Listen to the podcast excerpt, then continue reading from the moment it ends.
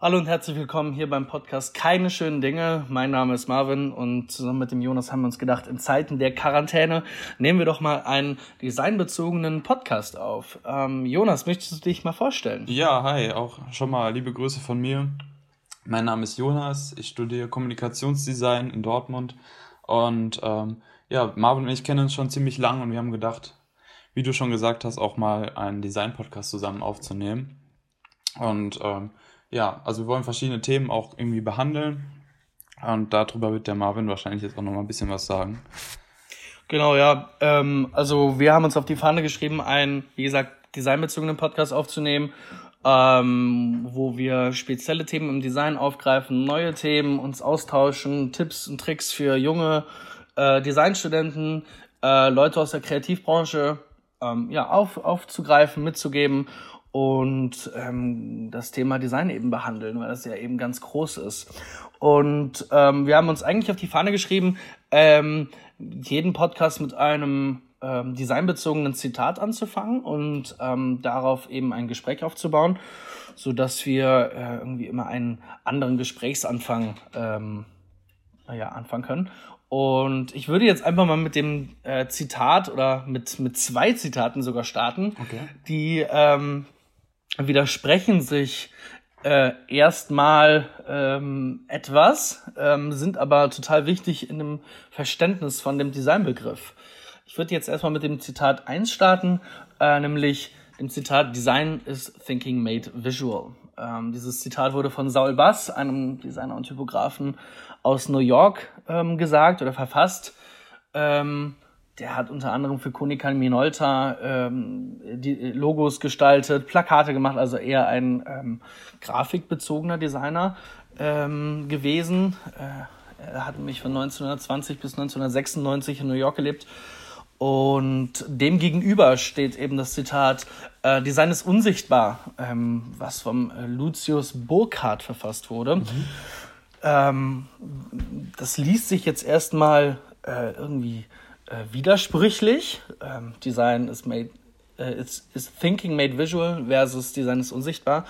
Ähm, ist aber total wichtig, diese beiden Komponenten ähm, zu sagen. Was sagst du denn dazu, ja, genau. Äh, Jonas? Ähm, also ich fange mal bei Design is thinking made visual an.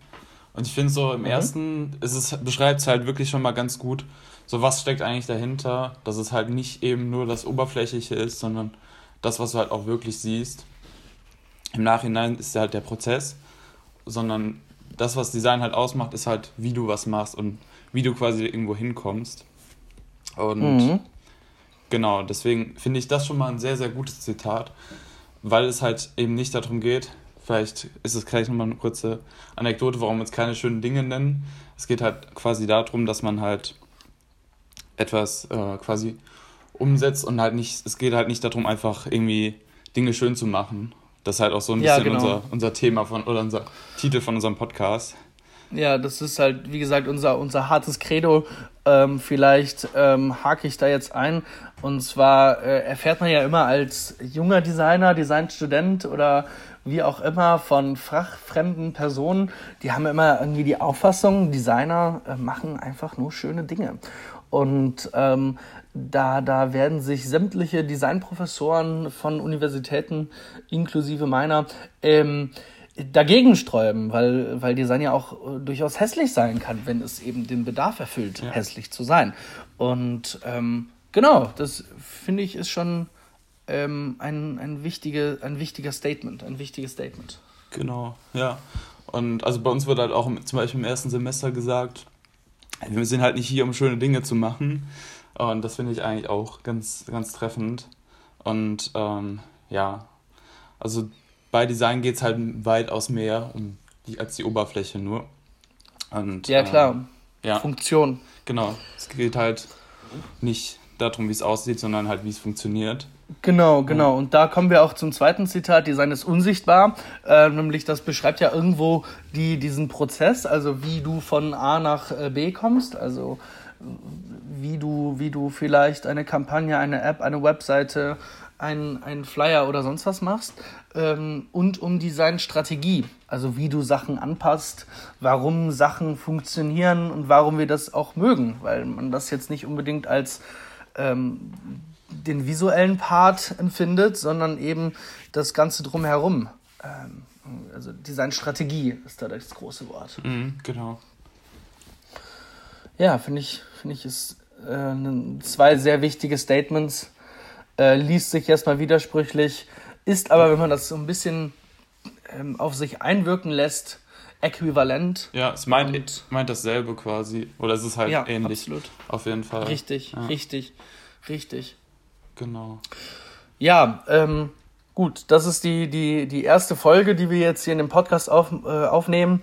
Ähm, äh, insgesamt ist es die zweite, also wir haben schon mal eine Testfolge aufgenommen, damit man mal guckt, okay, wie, wie hört sich das überhaupt an? Können wir, können wir die Zeit füllen und so weiter. Ähm, aber ich würde mich jetzt erstmal vorstellen wollen, was ich gemacht habe, was Jonas gemacht hat, ähm, damit ihr mal so einen Überblick für, bekommt, äh, was für Designer wir sind, weil im Design gibt es ja etliche ähm, Nischen, also vom Printdesigner über äh, UX, UI-Designer, Web-Designer, App-Designer und so weiter. Da gibt es ja tausend äh, Bezeichnungen für, für die Berufe. Und ich würde dich jetzt erstmal bitten, Jonas, dich erstmal vorzustellen. Was hast du gemacht? In welcher äh, Branche, Bereich, Nische siehst du dich? Und ähm, was hast du eigentlich gemacht? Was, was tust ja, du? Genau, also ich habe mich ja schon so ein bisschen vorgestellt, aber um das so ein bisschen zu vertiefen nochmal. Also ähm, ich habe jetzt ein Jahr in einer Agentur gearbeitet. Das ist so ein bisschen die Eventbranche, dass ich halt dafür die Events größtenteils Gestaltung gemacht habe. Und äh, genau, vorher habe ich auch ganz typisch wie wahrscheinlich viele andere Designstudenten auch einen GTA-Abschluss gemacht. Ähm, oder irgendwie so Mediengestalter, das ist ja so ja, wollte ich nämlich auch gerade sagen, für die Leute, die es nicht wissen, was ist ein GTA, weil das, da, so. da, da, da kommen ja, ja wieder die PS4-Spieler raus und sagen, Grand Theft Auto. ja, okay, genau, also das ist der gestaltungstechnische Assistent, auch äh, ja, für Medien und Gestaltung, ist quasi so eine Ausbildung, die so einem so Grundlagen in verschiedenen Sachen Gestalt, also in Gestaltung quasi weitergibt und in sehr viele unterschiedliche Felder einen irgendwie einlenkt. Und das Gute daran ist halt, man kann so ein bisschen das finden, was einem liegt. Kritikpunkt ist es halt, hat halt nichts mit Design zu tun. Du lernst halt wirklich nur Gestaltung. Technik. Oder du Technik. hast den ja auch gemacht. Wie siehst du das? Ja, ähnlich. Also der gestaltungstechnische Assistent, wie der Name auch schon sagt, lehrt dir eher den Umgang mit der Technik. Also du bist eher so ein digitaler Handwerker als mhm. der Design Thinker in Anführungszeichen, der eben ähm, Sachen irgendwie an äh, Zielgruppen und sonstiges anpasst. Also du lernst halt wirklich nur Gestaltungstechnik. Ähm, was aber jetzt nicht irgendwie, ähm, äh, das klingt immer so negativ, wenn man sagt, nur das, das ist nämlich essentiell. Ne? Also ja. man baut darauf auf. Absolut, absolut richtig. Ja, genau. Und das habe ich gemacht. Wie gesagt, dann habe ich halt angefangen zu studieren und bin jetzt mittlerweile im vierten Semester. Und ähm, ja, wie gesagt, habe schon gearbeitet, auch für, für eigene Leute, immer viel fotografiert auch.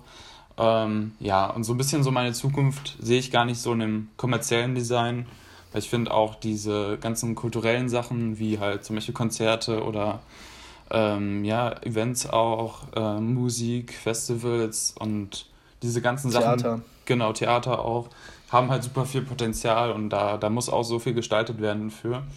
Und äh, ich sehe da so ein bisschen eher meine Zukunft drin. Das nicht heißt, dass ich das andere auch nicht auch schlecht finde oder so, aber ich finde es halt ein bisschen interessanter, weil du experimenteller arbeiten kannst und die Leute oftmals, so gerade aus dem künstlerischen Bereich, so etwas offener sind, was das angeht. Und mhm. ja, finde ich interessant, aber auch UI, UX finde ich super, super wichtig, weil wir gerade so in so einer digitalen Zeit sind. Also ich bewege mich immer in so einem Feld zwischen analog und digital was halt irgendwie auch gerade total typisch ist. Ne?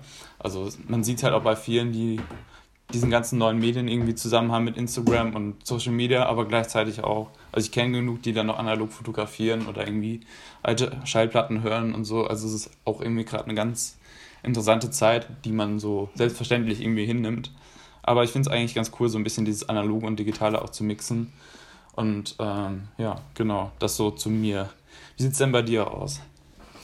Ja, äh, bei mir sieht es äh, in, in, in, der Form aus, dass ich eher in eine Richtung gehe wie, wie du es tust. Ähm, ich sehe mich eher in dem kommerziellen B2B, also Business-to-Business-Bereich, eher UX, also User Experience, digitale Solutions bauen, äh, Plattformen und so weiter, wo man in Anführungszeichen weniger Freiheiten hat, aber ähm, in, in interessante Märkte reingeht, weil ähm, also ein Beispiel wäre dazu nennen, also ich war acht Monate lang auf einem Projekt in meiner Werkstudententätigkeit bei einem großen Chemiekonzern. Äh, für die Kölner wird das vielleicht etwas sagen. Lanxess, Lanxess, äh, die Lanxess Arena in Köln, das ist ein riesengroßer Chemiekonzern. Ja, ja, also die Kölner wird's vielleicht, äh, werden das vielleicht kennen, weil da Riesenkonzerte drin ähm, stattfinden. Die größte Konzerthalle Kölns und vielleicht auch NRWs, keine Ahnung. Ähm, jedenfalls haben wir da irgendwie mit 20, 25, 30 Mann ähm, die, die Chemiebranche in Anführungszeichen revolutioniert, also Marketing und Sales eben digitalisiert, wie ähm, große Chemiekunden, äh, ähm, Hersteller, Buyer, Supplier eben Chemie einkaufen und verkaufen, also auf einer großen Plattform, also ein, ein äh, um das mal zu vereinfacht zu sagen, ein Amazon für Chemikalien gebaut. Da habe ich dann auf, ähm, ja, das ist ja so. Ja, Amazon war dann äh, Amazon war dann ein riesen ähm, Vorbild, also wie du, ähm, keine Ahnung, Tonnen von irgendeiner Chemikalie äh, verkaufst oder anbietest. Mhm. Äh, das ist natürlich dann interessant, weil du dann als Designer dann in so einen, in so einen äh, disruptiven Markt reingehst, der gerade irgendwie mit dem du überhaupt nichts zu tun hast, musst dich trotzdem in, in, die, in, die, in die ganzen Leute reinversetzen, die da anbieten oder verkaufen. Total interessant ähm, das mitten in der Kölner Innenstadt, young, junges. Start-up, total viele, ich glaube auf 20 Leute waren es irgendwie 10, 15 Nationalitäten, die da äh, mit dem Projekt gearbeitet haben, also ultra spannend. Ähm, hast du halt nicht so viele Freiheiten, weil es ja schon irgendwo so ein konservativer Markt ist. Absolut. Und auch konservative Kunden, die auch konservative Gestaltung oder konservatives Design halt auch erwarten. Mhm. Aber wie gesagt, du, du gelangst dann halt auch in ähm, sehr neue, ähm, revolutionäre Märkte, ja. Märkte ähm, ist halt aus der gestalterischen, visuellen Perspektive ultra langweilig, mhm. ähm, hat aber einen riesen Impact auf einen, auf einen milliardenschweren Markt. Total. Und das ist das, ist das Interessante. Ja. Aber so zu meiner Person, ähm, man muss auch kurz, dazu sagen, ja. Ähm, mir ist gerade noch eine Sache eingefallen, die du kurz erwähnt hattest, was ich auch irgendwie ganz auch interessant finde. Äh, sorry, wenn ich dich jetzt gerade unterbreche. Ähm, nee, alles gut. Das fand ich eigentlich ganz cool, weil du das äh, so gesagt hast, dass es halt, und das finde ich halt auch so, dass du dich halt als Designer irgendwie immer eine neue Rolle reinfinden musst und du mit so vielen gesellschaftlichen Themen irgendwie konfrontiert bist, dass du dich halt mit den Sachen auch auseinandersetzen musst. Also du musst dich ja immer mit einem gewissen Thema quasi auch besch beschäftigen und da irgendwie so reinversetzen. Und das ist das, was es halt auch so super spannend macht, weil es halt, das wird ja nie langweilig, ne? Weil du halt immer in nee. verschiedene Bereiche rein kannst, ne?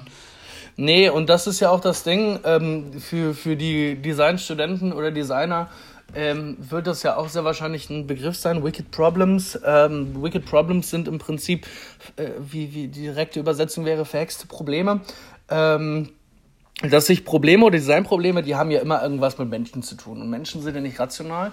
Menschen funktionieren ja irgendwie immer so, ähm, vereinfacht gesagt, man will ja immer das, was man nicht hat. Also das heißt, Probleme verändern sich ja immer. Also das heißt, man baut eine Solution, man baut eine Lösung für ein Problem, aber dann verändert sich das Problem wieder. Ne? Mhm. Also das heißt, Design wird ja niemals aufhören. Ähm, pro menschliche Probleme werden auch niemals aufhören. Deswegen, äh, wenn man zum Beispiel, also jetzt E-Roller, einfaches Beispiel, äh, die Menschen wollen äh, im, Speckgürtel von A nach B kommen.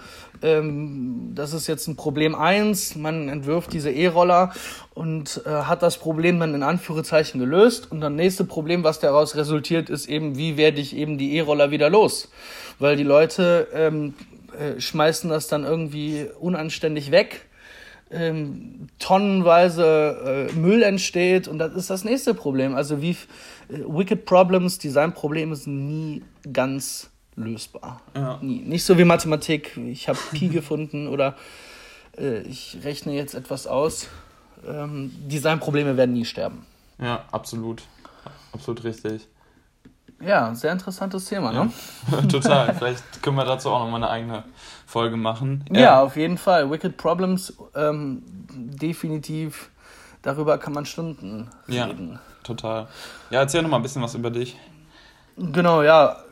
Ich habe eigentlich schon fast alles erzählt. Ich studiere Kommunikationsdesign an der, an der Hochschule Makromedia in Köln. Ähm, habe äh, vor dem Studium anderthalb Jahre in einer UX-Design-Agentur gearbeitet. Ähm, bin dann ähm, irgendwann im Laufe des Studiums in die Beratung, also Consulting, ähm, äh, Branche gerutscht, äh, mehr oder weniger absichtlich.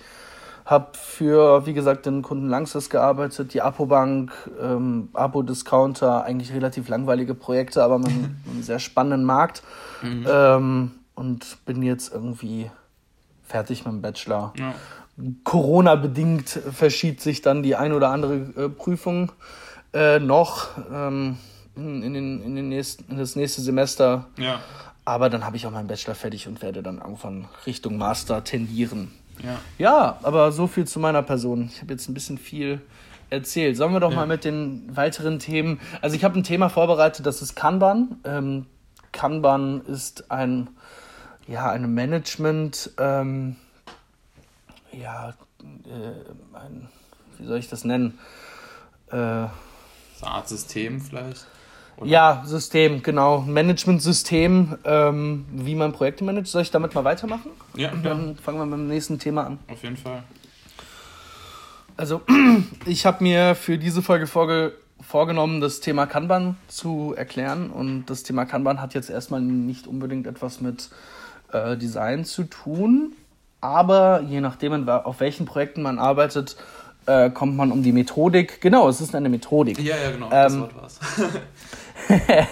um die Methodik Kanban eben nicht äh, drum herum. Äh, das ist äh, Kanban ist eine Methodik aus der Softwareentwicklung und, stumm, und stammt eigentlich aus äh, dem Toyota, wusste ich auch nicht, ich habe extra recherchiert, mhm. aus dem Toyota Produktionssystem, wie die Autos herstellen. Und zwar ähm, soll das, äh, also ist das Ziel von Kanban, eben ähm, die Aufgabenverteilung und den Ablauf ähm, eines Projektes fördern. Also das heißt, du hast irgendwie so eine, äh, so eine große Pinnwand und da schreibt jeder in einem Projekt ähm, seine Aufgaben drauf und äh, sortiert diese in verschiedenen Schritten. Also sowas wie, ähm, das muss noch getan werden, das äh, mache ich jetzt gerade und das ist schon getan. Also irgendwie so ongoing, doing, done.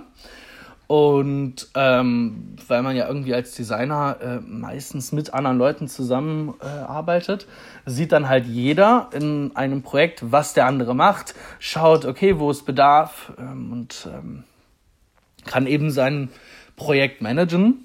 Und das bezogen auf Design ist es eben, äh, deswegen war mir das so wichtig, das mal vorzustellen, mhm. dass du halt in einem Designprojekt ja auch verschiedene Tasks hast, zum Beispiel in einem Team oder auch als Einzelperson und schreibst erstmal dieses ganze Projekt runter, brichst diese, in Anführungszeichen, äh, die Aufgaben in einer Work Breakdown Structure runter und kannst ähm, ja alle Tasks von einem äh, Projekt quasi separiert auflisten und kannst dann sagen, okay, daran arbeite ich jetzt, daran arbeitet der andere, schaust, wo, wo wird was gemacht, wo wird was nicht gemacht und so weiter. Und das Tool, was ähm, diese, diese Methodik nutzt, ist eben Trello. Und Trello wer, wird vielleicht der ein oder andere von euch auch kennen. Ähm, so ein, wie gesagt, so ein Aufgabenorganisationstool. Das benutzen wir auch unter anderem für diesen Podcast. Also das heißt, wir schreiben unsere Themen rein. Was sage ich, was sagt Jonas? Und ja, uh, basically that's it. Ja. Und das finde ich total spannend und auch total nutz, äh, also nützlich. Ich habe das in meiner Werkstudententätigkeit ähm, sehr viel verwendet, um im Team eben Klarheit zu schaffen, was macht wer und wann und etc. Ja. Ja.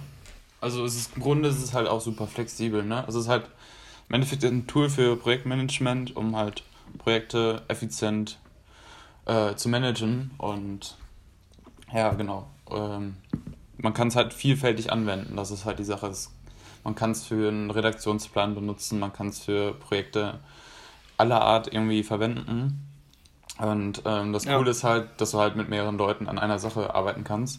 Und das ist halt komplett digital. Ne? Also man kann halt auch, wenn man jetzt international arbeitet, daran zusammenarbeiten oder irgendwie auch, wenn man mit großen Teams arbeitet, das hast du ja auch erlebt, dass es dann so Sachen auch für, für Ressourcen und so gibt. Und das macht es halt auch irgendwo ganz interessant, ne? weil du halt sehr flexibel arbeiten kannst. Das ist halt ein großer Vorteil. Also eigentlich, wie du schon gesagt hast, ist es eine relativ große Pinnwand, dem man verschiedene Zustände vergeben kann. Ja, exakt, exakt. Ja. Ähm, kannst du ein direktes Beispiel nennen, wo du das verwenden könntest? Also ich habe jetzt mal so diesen großen Überbegriff Designprojekt, aber kannst du aus deiner Erfahrung ein Projekt nennen oder ein, eine, eine, in, in, eine Tätigkeit oder wie auch immer nennen, wo du das genau verwendet hast und, und das in kurzen Worten zusammenfassen, wie du es verwendet hast? Ähm, ja, auf jeden Fall. Also einmal gibt es, ich habe zwei Beispiele. Einmal für einen Redaktionsplan, dass man sagt, okay, Ideen, Planung, und äh, schon gepostet und dann gibt es noch Review oder so. Ist halt eine Methodik, um halt einen effizienten Redaktionsplan zu machen, auch mit, mit mehreren Leuten, die irgendwie vielleicht an Social Media arbeiten. Und ähm, genau, das kann man machen. Wir haben auch bei uns in, in der Vergangenheit in der Agentur das für einen Jahreskalender benutzt, einfach um die Übersicht für alle zu haben. Ich benutze es aber auch zum Beispiel privat für, für sogar eigene Sachen. Also man muss gar nicht mit mehreren Leuten dran arbeiten. Ich benutze es halt auch für meine Organisation zum Beispiel.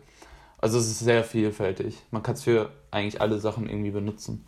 Ja, und gerade hier für die Designstudenten ähm, total geil, um sich seine, seine Fächer, äh, seine Module eben zu, zu strukturieren. Genau. Also das heißt, man so hat ja irgendwie auch. immer fünf Module, äh, fünf andere Aufgabenstellungen und man kann dann halt sich halt in Trello eintragen, ähm, welche Ideen ich jetzt zu welchem mhm. Modul habe. Ja, absolut. Genau. Cool. Ja, also, ja, aber so viel zum Thema. Genau, ja, kann sorry. ich auf jeden Fall empfehlen. Und äh, sollte man sich mal angucken, gerade auch jetzt, wenn es so ein bisschen auf Job zugeht, wird es doch sehr oft verwendet. Auch gerade im Marketing ist es halt schon sehr verbreitet, würde ich sagen. Genau. Cool. Ja, jetzt haben wir noch ein Riesenthema von dir, ähm, Social Distancing im Design, worüber ich, ähm, ja doch, ich weiß schon etwas darüber, aber ich lasse dir da sehr gerne den Vortritt, ja. etwas über das Thema Social Distancing zu sagen im Design und wie kann man das irgendwie für Designer nutzen. Das ist ja ein Riesenthema jetzt gerade hier im äh, Thema Covid-19, äh, Coronavirus, äh, Quarantäne. Quarantäne ist ja nicht, aber Kontaktverbot. Ähm, genau, möchtest du das mal moderieren? Ja. also, weiter. genau. Ähm, also grundsätzlich ist es halt so, dass wir halt irgendwie alle von Corona betroffen sind und äh, ich denke, dass es halt auch ein Thema für Designer ist, weil es ist halt auch in vielen Punkten quasi Information ist, die wir irgendwo vermitteln müssen. Und ähm, ja, dadurch, dass sich halt alles jetzt verändert so und ähm, so viele Leute davon betroffen sind, ist es halt umso wichtiger. Und das ist halt so, es gibt halt viele Sachen, die, wie zum Beispiel, die Leute sollen zu Hause bleiben, sollen voneinander Abstand halten. Und ähm, ja, so als kleines Beispiel für dieses Thema Social Distancing fand ich eigentlich ganz interessant, dass jetzt auch einige Firmen ihre Logos umgestaltet haben. Da wäre zum Beispiel einmal McDonald's, die ihr M-Logo quasi auseinandergestellt haben, was halt schon eine große Variation von dem Logo ist. Aber halt dieses Abstand halten voneinander, ähm, ja, quasi visualisiert. Und mhm. anderes äh, Beispiel wäre zum Beispiel von Audi, die das dann auch so ähnlich gemacht haben, indem die die Ringe, also das Audi-Logo ist ja so vier oder fünf Kreise, und die quasi auseinandergeschoben, was halt das Logo komplett abwandelt. Ähm, macht aber absolut Sinn und ist halt eine schöne Visualisierung, sage ich mal, davon, um das einen auch irgendwie bewusst zu machen, weil diese Ikonen begleiten uns ja auch irgendwie jeden Tag und ähm, ja, sind halt immer präsent. Das macht es halt auch umso wichtiger. Was man natürlich auf der anderen Seite auch beachten sollte, dass es halt auch, oder gab jetzt auch natürlich viel Kritik, gerade bei irgendwie McDonalds oder so, wo dann halt gesagt wurde, so, yo, das ist halt auch irgendwo wieder Eigenwerbung für die. Stimme ich teilweise zu, aber es ist halt auch irgendwie, irgendwie eine wichtige Sache. Ne? Und ich finde es trotzdem auch gut, dass das halt gemacht wird. Und ich sehe auch das Design quasi dahinter. Und ja, deswegen ist eine gute Sache, meiner Meinung nach. Ja, ja, ja. Ja, ebenso hatte auch Mercedes ähm, ihr, ihr, ihr Sternlogo ähm, distanziert von dem Kreis drumherum. Also das Mercedes-Logo ist ja irgendwie so aufgebaut, dass jetzt ein, ein Stern im Kreis ähm, Typo verbreitert, mehr Laufweite. Also auch genau dieses Thema eben, äh, um dieses Thema aufzugreifen, äh, sehe ich ähnlich. Also, ähm, dass sie das Also dass große Firmen eben das als ähm, Werbung nutzen. Aber ich finde, das ist schon eine Sache der Aufmerksamkeit, der Achtsamkeit gegenüber dieser aktuellen Situation, da ähm, seine Haltung zu zeigen. Also ich würde das vielleicht weniger als Werbung titulieren, als mehr ähm, ja, Standpunkt eben, dass das jeden etwas angeht. Auch die Mercedes-Fahrer, auch die Leute, die eben diese Medien rezipieren. Mhm. Ja, ähm, sehr wichtiges Thema äh, aktuell. Und äh, ich, ich war irgendwie jetzt vor ein paar Wochen in Frankfurt und ähm, da habe ich mich dann wirklich mal gefragt, also ich war auf diesem äh, Highlights Tower, nee, nicht Highlights Tower, Frankfurt Tower, keine Ahnung. Alles wurde da abgeputzt, ähm, von, von Rolltreppen bis, bis hin zur, keine Ahnung, Aufzug und mhm. so weiter. Warum man das schon nicht vorher gemacht hat, weil es ist ja schon irgendwo so eine, also wenn man das Thema jetzt mal in der Strategie ähm, aufgreifen würde, ähm, natürlich denkt man dann nicht erst an eine Pandemie oder an eine Epidemie oder an übertragbare Krankheiten. Aber ich habe mich äh, tatsächlich gefragt, warum man das nicht schon vorher gemacht hat, weil das ist ja irgendwie, ähm, äh, irgendwie sehr wichtig, dass man äh, seine äh, Umgebung so rein oder so, so, so gesund wie möglich hält. Also sowas wie, wenn ich jetzt einkaufen gehe, dass dann über so, überall so eine Scheibe äh, zum Beispiel äh, vor den Kassen oder so ist. Warum hat man das nicht vorher gemacht? Hat man daran nicht gedacht? Weil das ist ja auch eine Art Designstrategie ähm, zu, zu, zu, zu bedenken, wenn ich jetzt ein Produkt oder einen Service oder wie auch immer gestalte. Also jemand hat ja auch mal den, den ersten Aldi gestaltet. Hat er dann nicht bedacht, dass sich auch Krankheiten übertragen? Oder ist, also wie siehst du das, weißt du? Ja, finde ich, ja, finde ich schwierig. Ja also es war halt nie so präsent für uns, auch nicht vor Wochen. Wir haben das halt auch irgendwo nicht so kommen sehen. Und, Absolut ähm, nicht. Nee, ich glaube, es ist, es ist halt so, jetzt, wenn jetzt nochmal sowas wäre oder die, die nächste Welle quasi, die dann kommen würde, ähm, da wären wir auch wesentlich vorbereiteter. Ne? Also durch diese Erfahrung, die wir jetzt auch haben, ist es halt nochmal ganz anders und wir wissen auch direkt damit umzugehen, weil es halt irgendwie so, ja, wie wir das irgendwo schon gewohnt sind. Ne? Richtig, und da kommt nämlich mein, meine These mit, mit der Designstrategie, wie, wie mit der Nachhaltigkeit, wie mit der Nachhaltigkeit. Also das heißt, wenn du jetzt irgendwie einen Service ähm, äh, äh oder, oder was weiß ich äh, gestaltest, denkst du direkt automatisch an Nachhaltigkeit. Also das heißt, wie, wie mit meinem Rollerbeispiel, mhm. dass sich irgendwie die Hersteller jetzt Gedanken machen, okay, wie werden wir den Rotz jetzt eigentlich wieder los?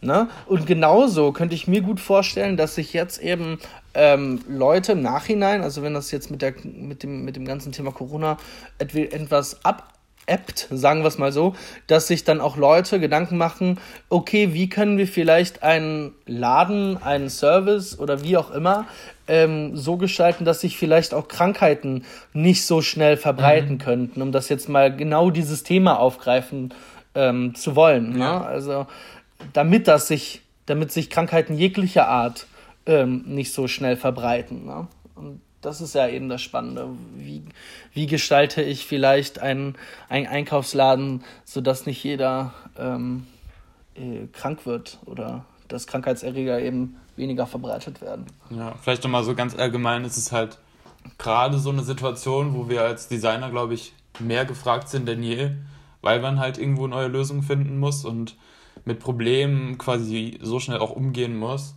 Ähm, es ist halt gerade eine, eine, super interessante Zeit auch für Leute aus unserem Beruf, ne? Oder es ist halt auch so, also ich habe von, von anderen Agenturen auch gehört, die zum Beispiel dann äh, sich gar nicht mehr retten können jetzt vor Aufträgen, weil die sich halt wirklich Gedanken machen, so was können wir machen, wer ist jetzt davon betroffen und wie können wir davon eine neue Lösung finden. Also da hört man zu Sachen ja. von zum Beispiel irgendwie Online-Beinproben oder Sachen, ja, allgemein, dass man das halt, keine Ahnung, digitalisiert.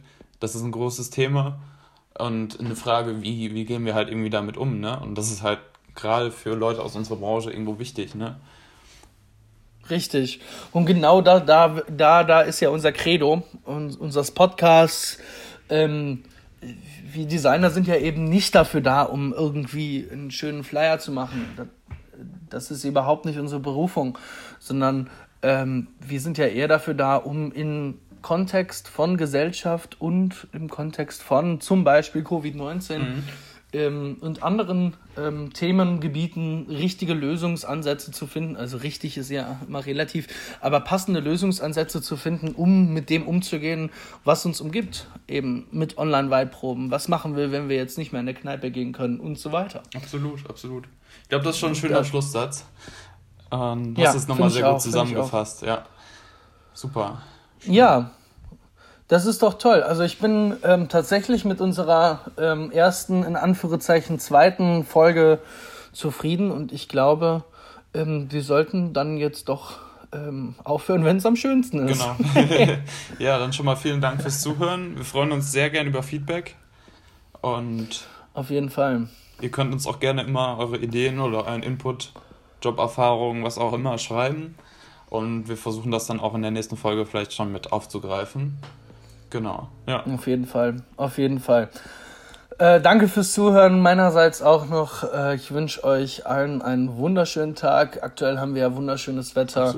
Ähm, distanziert euch am, am, am bestenfalls von euren Familien, von euren ähm, Oma, Opas, damit alles super, ähm, damit, damit die Situation sich beruhigt und alles zum Guten endet. Genau. Alles klar. Tschüss. Gut. Ciao.